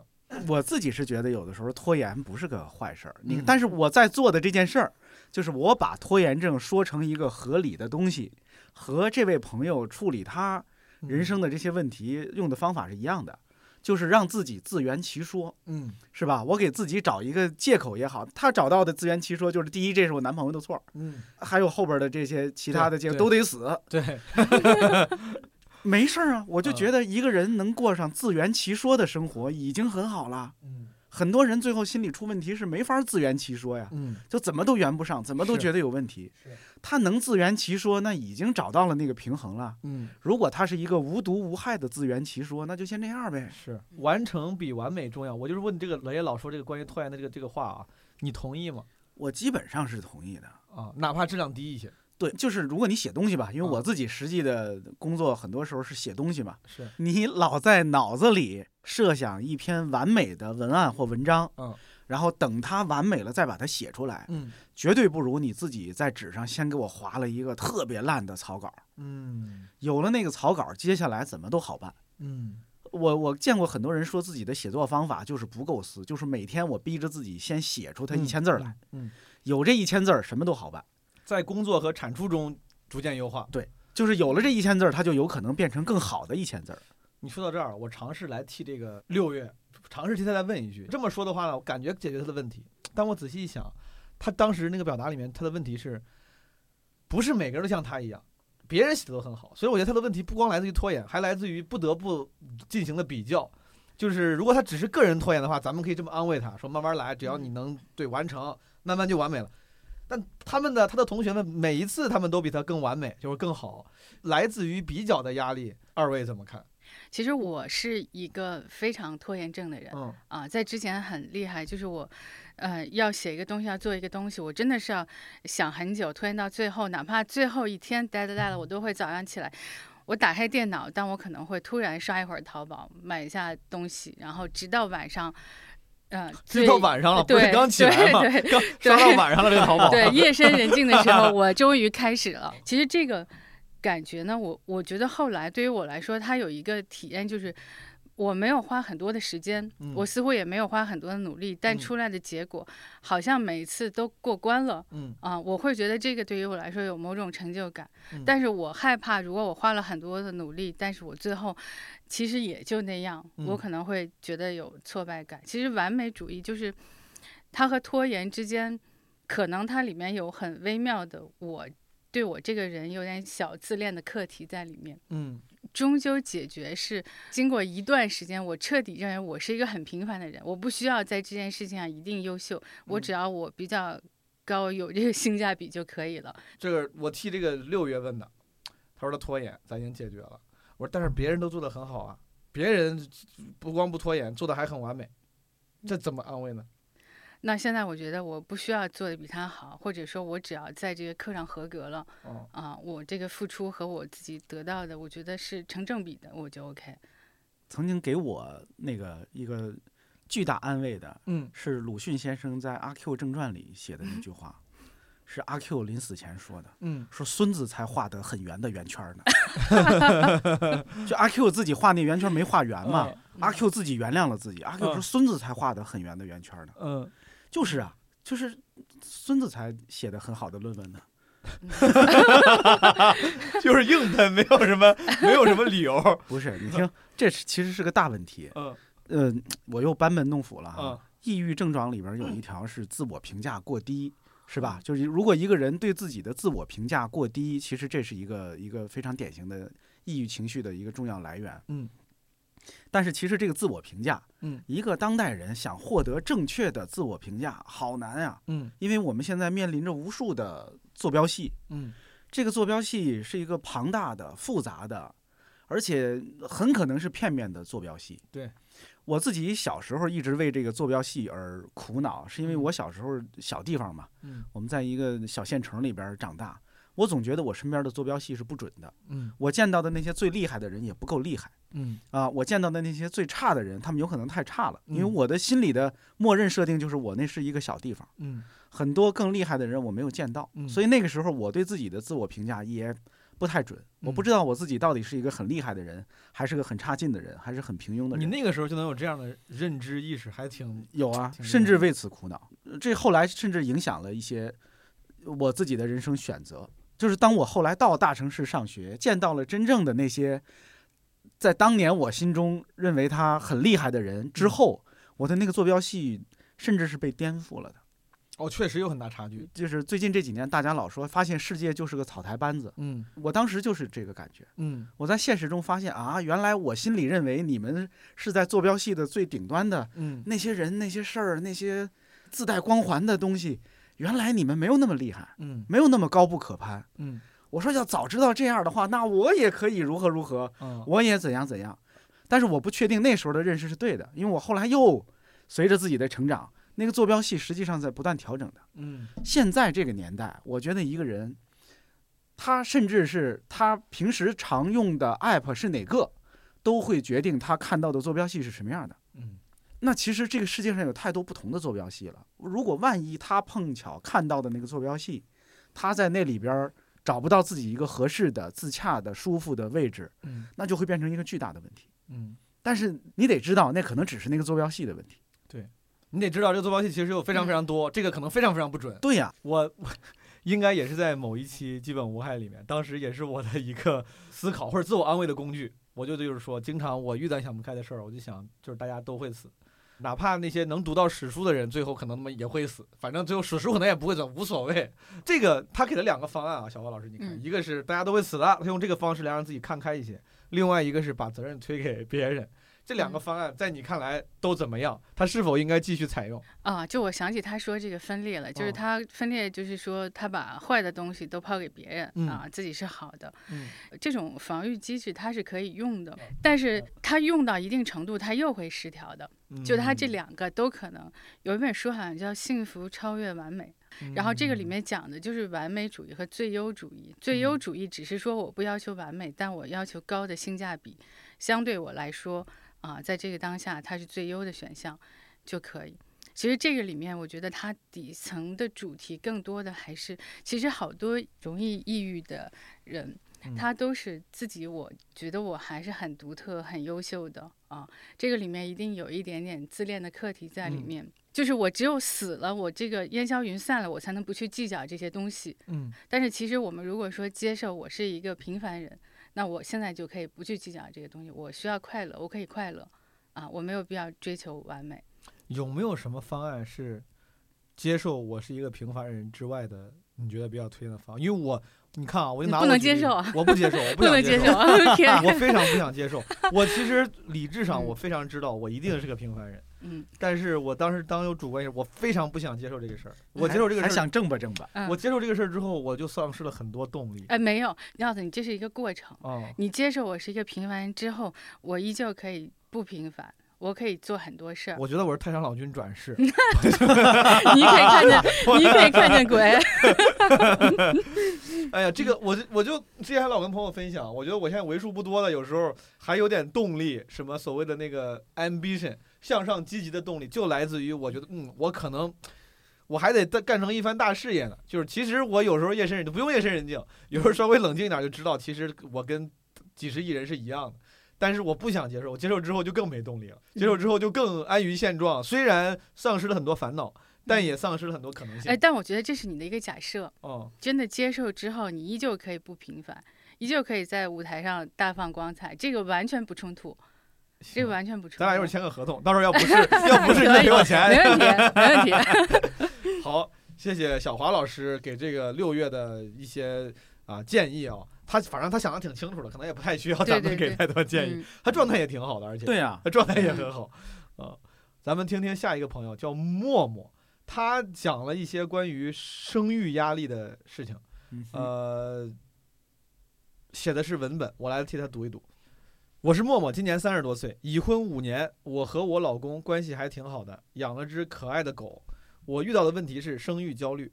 我前一阵儿意外怀孕了，但实际上我没有做好心理准备，然后我整个人就崩溃了。我其实不太能理解那些怀孕了的，像电视剧里那样拿着验孕棒和老公抱头痛哭，感谢老天爷的情节。我没有，我哭了，但是崩溃的哭。我没有做好准备，我知道我这么大人还说没有做好准备，一切都活该。但我就是没有做好准备，我不知道这是不是叫所谓的三观不正。总之，我当下各种非常复杂的情绪。咱们先阶段性的回应一下，默默三十多岁，已婚五年，就是怀孕了没有做好准备，这个不算三观不正，也不算不成熟，对呀？我不认为说没做好准备是个问题，啊他有权利没做好准备。嗯，对哦，同意。这个首先，默默老师，你不要这么想，你这样非常非常正常。我也三十多岁，我也 没做好准备。我 far from 做好准备。呃，第二段，默默老师说，我第一个念头是离婚，就是我下意识的觉得我离婚就可以没有孩子，哎呦，这是最原始的逃避人格。第二个念头就是要不要生下来，但反过来就是各种生孩子后的焦虑扑面而来。这种情绪大概持续了一周，我试图找一些解法，但我知道就是这个结只有我自己能解。我一直问我老公要不要这个孩子，他尊重我的想法，他更担心的是我心理上和身体上能不能自己达成和解。他说要，我便抛出一百个问题，关于能不能当好父母，怎么当父母，后续怎么做。他说不要，我便问，如果之后怀不上了怎么办？会不会后悔？总之，我每天都沉浸在各种焦虑、抑郁、敌对的情绪当中。总之，任何回答我都有杠回去的办法。白天忙起来还能平复下心情，一到晚上，整个人就情绪上头，胡思乱想，默默流泪，咆哮怒吼，一个排比。这种情况你们见过吗？不管是强总在你的生活中，朋友还是小华老师在你的来访者中，我人生阅历尚浅，我没见过，但是我能理解，我听起来我很能理解，嗯，虽然我没见过。他自己很纠结，看起来在这个故事里面读到现在，他的先生还是比较尊重他的，尊重他的嗯想法。但是他自己就是你给我一个观点，那我就会问自己另外，他就说明这就意味着啥？就是自己没想好，他就是真没准备好，真没准备好，真没准备好。哪个结果可能都害怕不是最优解。对，嗯，他说我先生挺担心我这种状态，然后他建议我找心理医生沟通，然后我下了某心理咨询的 APP，通过一系列测试，自己有中度抑郁、中度躁郁、中度敌对情绪，也匹配了专业的心理咨询师，通过一系列的沟通解答，他说你内心早有答案，只不过你需要一个帮你做决定的人，但实际上你自己早就做了决定。是的，我没要这个孩子。我不知道我会不会后悔，但目前我没有，我没有后悔，应该是。我不知道在生育率低迷的当下，我的分享是不是不合时宜。我知道在全世界范围内，关于堕胎的争议一直是一个迄今仍无定论，并且涉及伦理道德、价值、法律与宗教等具有争议性的社会议题。我们抛开对错，我只想说，在生育焦虑真的笼罩着当下的年轻人，且无限蔓延的时候，可能有时候也还是需要坚持自己的选择。（括号）再次重申，避孕措施非常重要，紧急避孕药谨慎使用，且问题百出。解决办法：逃避不可耻，但有时候真的没用，所以请面对。当你不知道怎么办，陷入情绪黑洞里，真的可以求助专业的心理咨询师。个人感觉，对于缓解情绪上的焦虑还是挺有用的。另外，我个人推荐精油颂钵 疗愈 师，他这个推荐的范围还是比较广的，就是在光谱的两端。我刚在想这是什么歌？这是这是首歌呢？另外，我个人推荐精油颂钵，疗愈身体的同时，浑身放松，好好睡一觉，沉浸其中，也会得到心灵的放松。我个人推荐听听舒缓音乐，可以通过 B 站搜索“舒缓音乐” 好可爱，就是搜“舒缓音乐”的四个字就行了。带歌词的吧，容易沉浸到歌词中，反而舒缓的轻音乐让我更加的放松放空。好了，以上就是我的分享。如果你认识的人正在经历痛苦，请多给他一个支持的拥抱和微笑。非常温暖的一个分享，其实是他自己把自己的问题怎么解决的，这个其实整个 旅程 journey 给我们分享一哎下，。我听起来，第一，我觉得他很理智的面对这个问题。对虽然他那是对他来说很崩溃的是一个问题，嗯但是他后来的面对他、解决他，好像都做的不错。是，而且我还感觉她老公不错哎，嗯，因为在她的描述里，好像她老公并没有给她增添压力、捣乱，对甚至起到负面的作用，成为他焦虑的一部分。他提到了两次他先生，一次嗯是说什么结果他都 OK，、啊另外一个就是他先生挺担心我的状态，然后建议我找心理医生。其实最后找心理医生也是他先生，就是可能是支的嗯支持和建议，嗯这个挺好的。不是每个老公都能做这么好的。嗯，这个故事很完整，小华老师，他并嗯没有一些未解决的问题，嗯他其实是讲述了自己已有的问题怎么解决的。你对这个故事整个全流程，你有什么想法吗？嗯，首先，心理咨询咨询真的很有用，是吧？对，我我觉得当我听他前面描述的时候，我感觉有一点沉重和紧张，但是我发现他已经找过心理咨询，且解决这个问题，我觉得啊一下比较轻松一些了。他嗯还是能够寻求到一个专业的帮助。嗯其实对这个事儿本身哈，堕胎，我觉得无论说从什么外部的什么生育焦虑，或者说一些道德，或者说其他的方面，但是对于女性来说，堕胎本身它肯定在我们心灵层面、心理层面会造成一些影响。嗯那后续的疗愈也很重要啊。他现在哎，他也有去啊、精油啊、颂钵啊什么嗯这些，我觉得都很好。就好像呃刚才那个朋友他。哎，也有一个没准备好的，我没有玩够，我想做青少年。嗯那现在在我想做母亲，要预备做母亲之前，也真的需要准备好，因为其实我接触到那些没有准备好，生下来的之后，长时间的抑郁或者说出现各种婚姻的问题是很多的，所以我觉得准备好对自己负责任，你是最大的对孩子负责。你看，这个就是我作为没有经历过生育，但是我觉得我我有点疑惑的地方。有些人我都能想象出来，如果换成我爸我妈那代人，或者我爸我妈，他们可能就会说说什么准备准备好，这都是推着往前走，生下来可能你慢慢你自然就会当妈妈了。包括甚至我知道张总不是那个意思，但你刚才也提到了，就是如果是如果你觉得生小孩儿什么家庭条件啥玩意，你也觉得没有准备好那一刻，我能想象到有些人会是会说没有准备好这个事儿了，你就嗯。生吧。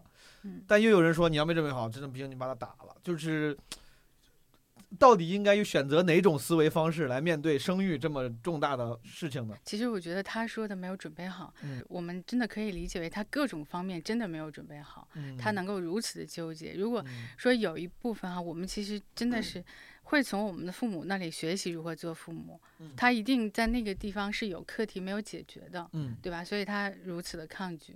但如果说我们只是真的一点啊、初次怀孕的紧张，那其实可能在一些外界的劝导下，他会自然的化解。嗯那我们就相信他此刻的感觉一定是以他自己的感觉为主，就没有准备好，我就哎可以说做出我的选择。强总，如果咱俩结婚，我我凭什么？为什么？枪枪总没有准备好，我为了我有好好的家庭，我跟你去结婚。我我为了让这个例子对嫂子没有任何伤害，就是如果他应该很开心，他可能如果我怀孕了，我没有准备好，我做了什么？对你作为那个先生，你会尊重我的选择吗？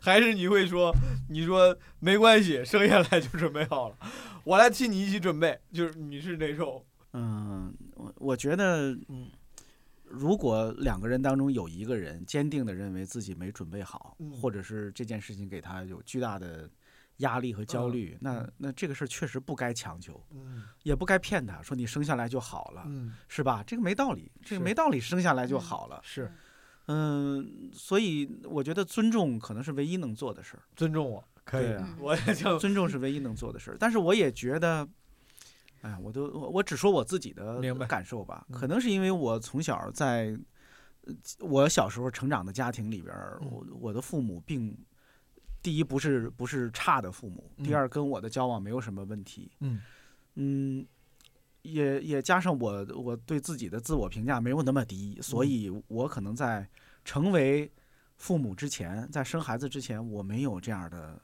焦虑啊。我我其实当时心里有一个打底的想法，就是我也不是个人渣，按道理嗯说，我不会变成一个。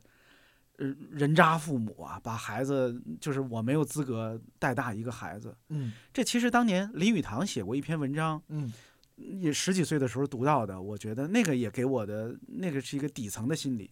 林语堂写那篇文章就是剖析自己，最后他说：“反正我觉得我自己这个人呢还不坏，就是我这种人死了之后，如果不上天堂，那世界恐怕是要毁灭了。”嗯，就是他没有说自己多好啊嗯，他说我觉得我跟自己差不多好，我没有什么特别坏的事儿跟坏的品质。嗯我这样的人如果死了，那八成得是进天堂的，嗯，因为否则这个世界就完不能让我下地狱，我这种人下地狱的那还对，就我这种人下地狱，世界上百分之八十的人都得下地狱了，那叫什么呢？我也大概是出于这么一个朴素的想法，大家都能做父母，那我好像也行，我也不给自己画到那个一百分父母的那个，我不那么苛求自己。我觉得我的孩子也没理由苛求我做一个一百分的父母嗯，这么一想轻松多了。啊。某种程度上，你用这种这样的思维方式也开解自己，就把生孩子变成了一个，就比如大家都能过马路，凭啥我不能过马路，非要在这儿？对，就跟我学开车以前一样。对对对我学开车以前觉得开车责任重大呀，嗯这动不动是要出人命的，嗯撞死人的嗯。但是我后来就那么想的，嗯，都能开车，我凭什么就不能开车呢？对，这样想，我觉得是它是个挺具有操作性的，可以让自己心态变好的一个方式。啊，嗯，对。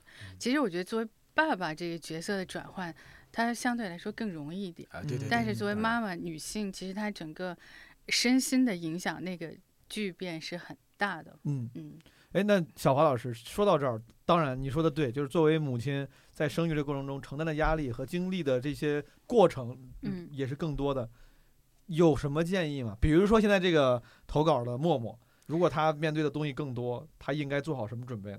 嗯，他现在其实就是说，他需要先处理让自己身心都足够舒服了，嗯然后以及他觉得没有准备好的在哪里，对吧？他可能缺少一些。我比如说啊，我就非常浅显的说，我还没有做够一个小女孩儿，嗯对吧？那我就去做啊，就像那个没有做够青少年一样，嗯，我去做，然后等我做够了，我就可以去准备。尤其现在这个虽然说的就是也偏操作性了，现在这个科技这么发达，我身边好多朋友都去冻卵了。嗯，就是如果你，哎，我不知道这个能不能，这个这是一个对，这是一个尊重女性的，哦，应该对我的意思就是，如果你真的就是比如没做够，但是你又害怕年纪大了之后可能会有别的问题，嗯其实有很多科技手段是可以帮助你来干这个事儿啊。嗯，对，好，那咱听一听下一个朋友叫渣渣，大家好，我是渣渣。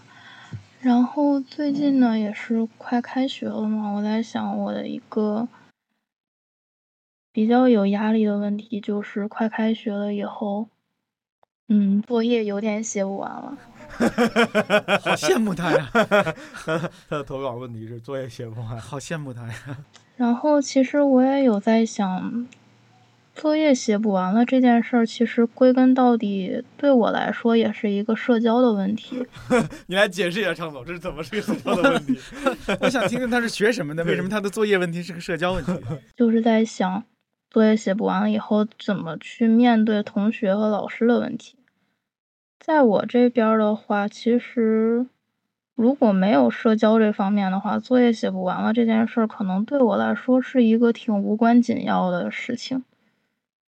嗯，我在想这个解决方案的话呢，首先肯定先是作业写完，其次呢，就是不要太在乎别人的评价。虽然我现在也不太能做到这件事儿，就是我不明白，作业写不完会，比如说，呃，我小时候从来没出现过这种情况，是一个同学作业没做完，其他同学嘲笑他说：“呀，你作业怎么做不完 对我他的上价值上的还是挺高的。啊 对他，他把一个作业写不完，还他说两个：第一，我要把作业写完；第二，我要怎么面对。我现在的一个毛病就是有时候会太在乎别人的感受，以然后是反思自己，这样就会让我觉得和别人社交是很累的一件事。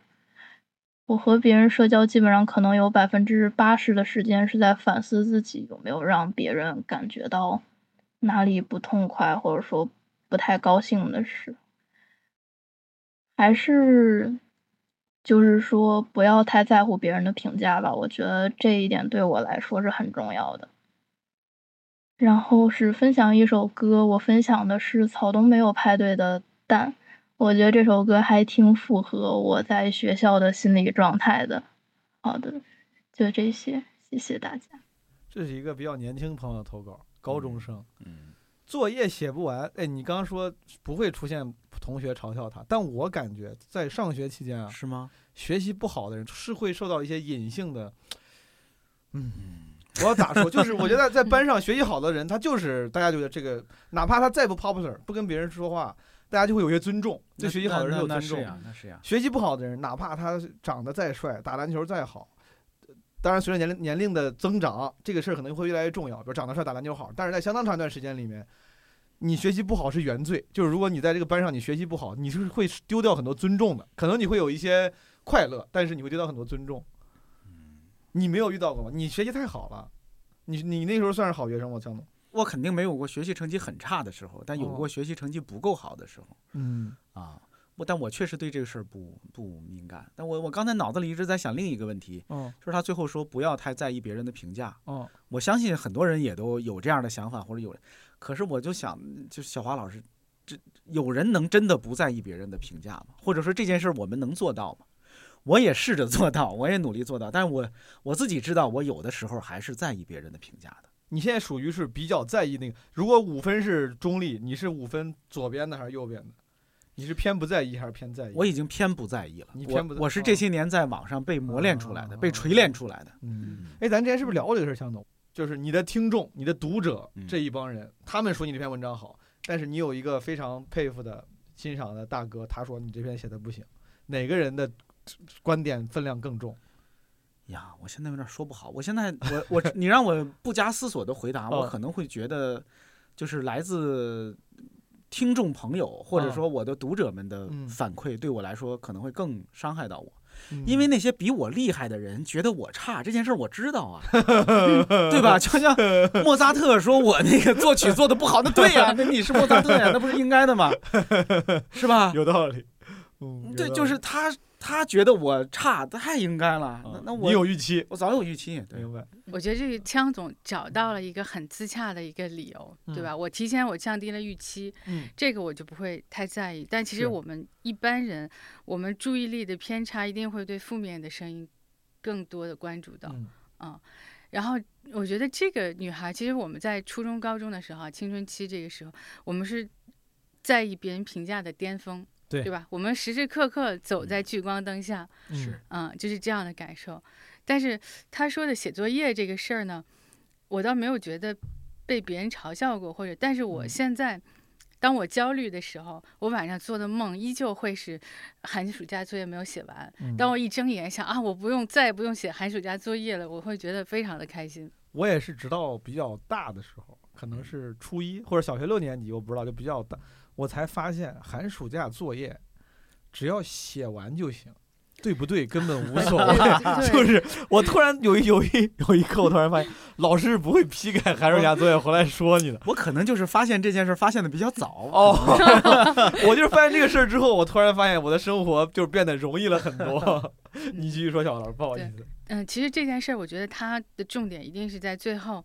他说怎么能够不那么在意别人的评价，对吧？我觉得第一步，他允许自己我就是在意的，没有办法。而且嗯我们人类都会在意，而且还会更倾向于在意那些负面的，对吧？嗯那我觉得像枪总那个第二步，就是我降低一些预期，我知道，啊、总有些人会不喜欢我，嗯啊、但是也总有些人会喜欢我。嗯那我更多的我去调整我的注意力，去接受那些喜欢我的，或者说有时候我去外部验证一些其他负面的评价啊，然后以及说我慢慢的自己去稳定我自我评价的那部分，永远我有一个迷之自信也是好的。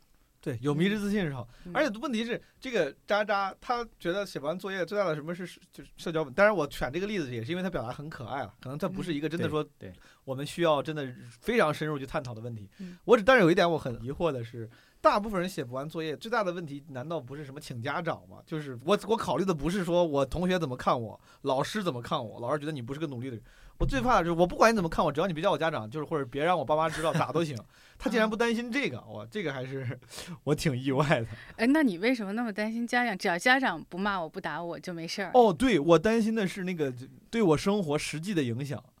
嗯，哦怕你妈跟你说河南话。对，我觉得我我觉得那个是我嗯很难 handle 的。就是如果我要是在学校里，比如表现不好，老师今天叫我去办公室骂我了，哪怕说毛东我对你很失望，嗯，我 OK 的，肯定你最好别跟我说。但如果你跟我说了，我也还是可以说完之后，一会儿我开开心心的赶想赶紧骂完，晚上我就跟同学去玩了嗯。但是如果已经上升到说要请家长，就这个我觉得就是直接影响到我的生活，我就感觉学校生活跟我的其他生活本来是割离开的。嗯，我的犯的错，作业写不完也好，上课说话也好，任何能让我的这个割离开的单独的这个副本，我的这人生副本，嗯，竟然跟我人生打通了，对我来说都是灭顶之灾。那我理解了。对，就是其实你在外圈的这种社交里面，你是不在意的，你都可以 handle 好，对吧？但是一到我觉得这个副本儿。啊，对，一到这个里圈家庭里面，其实是你非常在意的。对，可能哎，你想你想想，在学生时代，你的这个人生，就像您说的，可能就分成两部分，一部分学校，一部分学校之外，which 就是跟爸妈可能相关，这个家庭，所谓的社会也是爸妈跟着你的社会，可能我觉得那个是更更恐怖的。学校里那个批评我，我总是有个头儿的。下午四点半我放完学我就回家了，但是让如果让爸妈知道，那个是没个头儿的。晚上回家可能说你一晚上，明天可能还得继续说，对不对？那个好可怕。嗯，好，咱们听完了这个渣渣这个同学，希望你以后能写完作业。希望渣渣这个问题写不完作业这个事儿，在我们现在这期节目放出来的时候，已经能够很好的解决了。我们现在听听最后这个朋友叫好话，Hello，大家，我是好话，是基本无害的忠实听众，也是三十四群的群友，很开心能参与基本无害这次活动的投稿。接下来我就来讲一讲我遇到的问题吧。从小到大，身边的朋友对我的描述一般都是慢热、话少、内向，但是从小学到中学，我都这样安安静静的度过了。总要有人充当那个不太起眼的角色，我也很能接受这样的自己。但我大学读的是表演类专业，要经常上台演出。我的专业能力还算说得过去，但是结合自身的性格，总是产生一些矛盾感。最近的一次体现是在我的本科毕业音乐会上，我们这个专业可以选择开一场自己的个人音乐会来作为一个阶段的展示或者总结。我本科毕业的时候，精心准备了自己的第一场个人音乐会。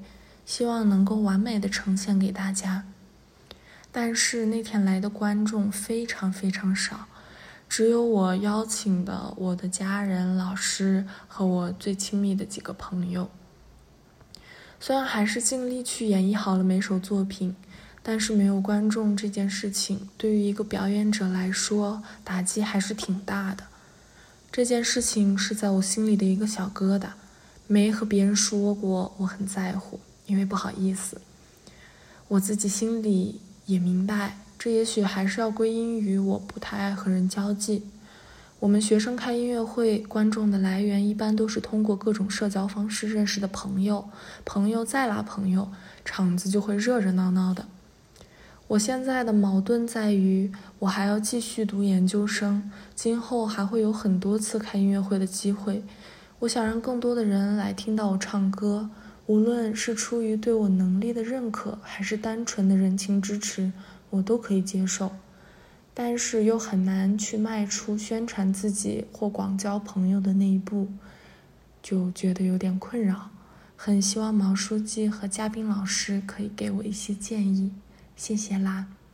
我有一个非常实际的建议，嗯，拉一下基本无害的听众去他的那个音乐会吧，音乐会 就是让哦大家他那些群友是吧，以及有听我们这个节目的朋友是吧，咱们去给捧个场。是，哎，刚才他描述那个场景，我听的时候我都冷汗直冒。在这块儿我很共情，就是观众少这个事儿、嗯太吓人了。嗯，当年齐末有过一次北美巡演，在期末还不是脱口大王，还没有上脱口大会的时候，就是好像就美国那边有一个，比如说那种热心脱口的观众，说你来吧，你来，我帮你联系联系各个大学，你可以去大学里面演。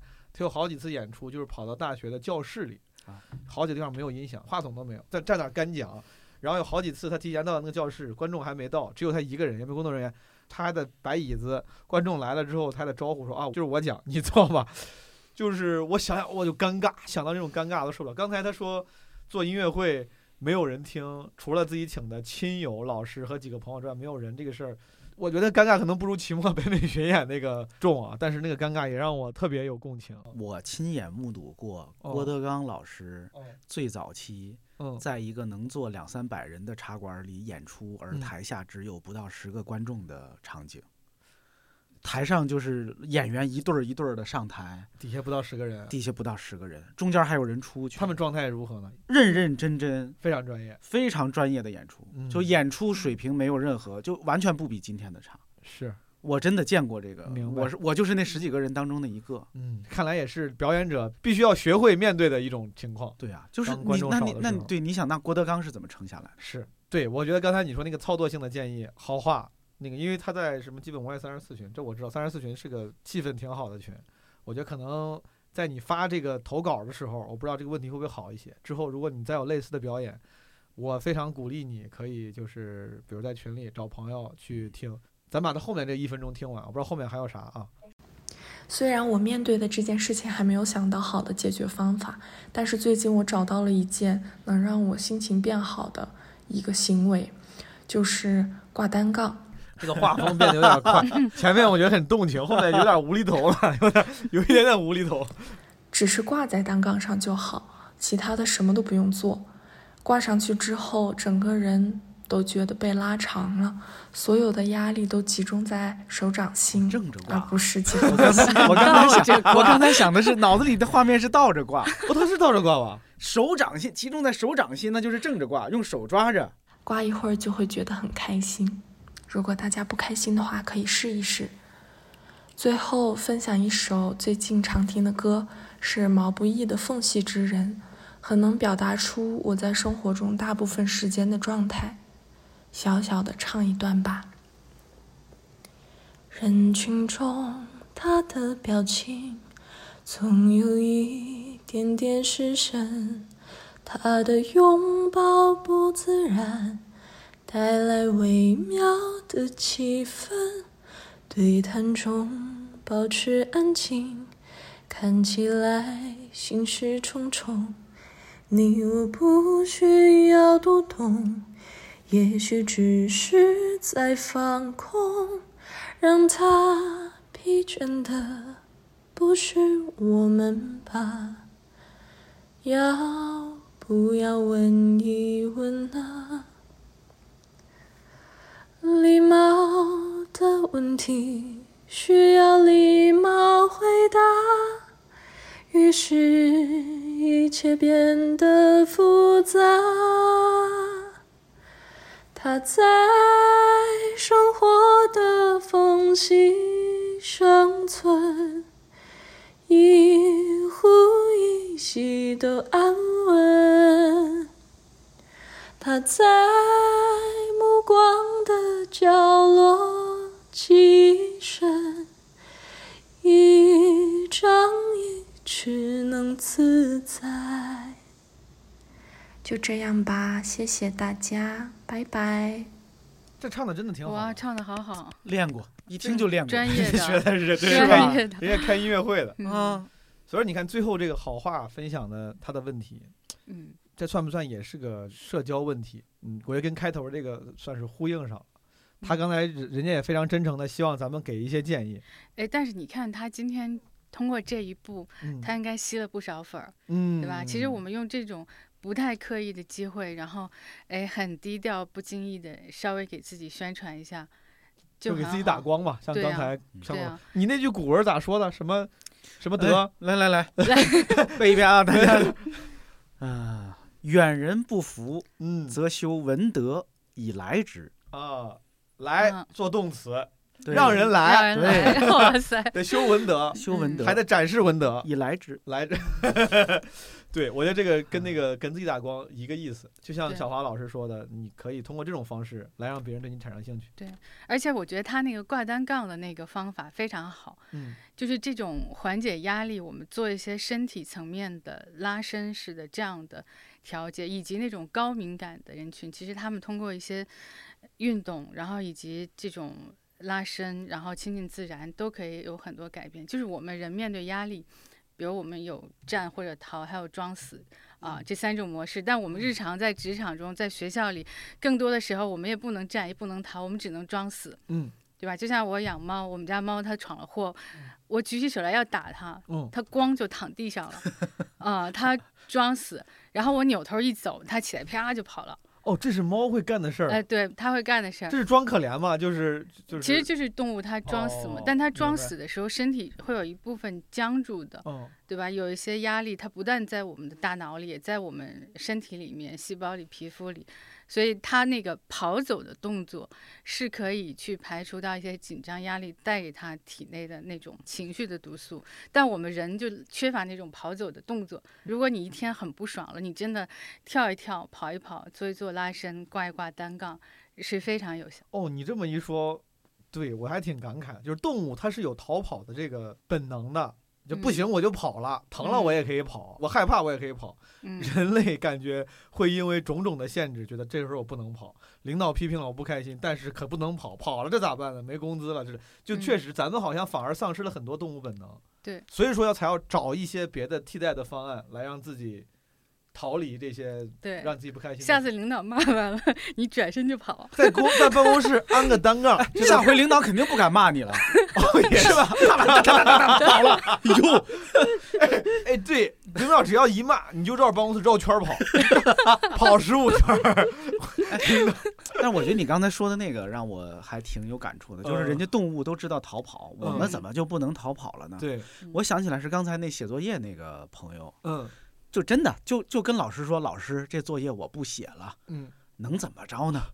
我真觉得，我也想这么建议，但我真的不知道会怎么着。你你听我说，就是嗯有的时候真的真的可能需要一些这样的时刻，是，嗯，就是作业就不写了，对写不完，老师我写不完，我不写了，就我说之前我叫就是 fuck it moment，嗯就是有时候你就真不行，就可以 fuck it 一下，就不干了，对呀这事儿我不干了。对啊，我真觉得就也许就这事儿，我们总是自己在脑子里就想这事儿不可能那样，就是我嗯不能那么办。嗯但是有的人人家就是那么办的，嗯而且他能那么办，是有这空间的。嗯，对，我觉得就这个案例啊，包括刚才咱聊过的很多案例，嗯，就包括枪总说这个，我觉得挺同意的，就是有一些压力是自己给自己的，或者是其实是社会给你的，但是大家选择了遵从。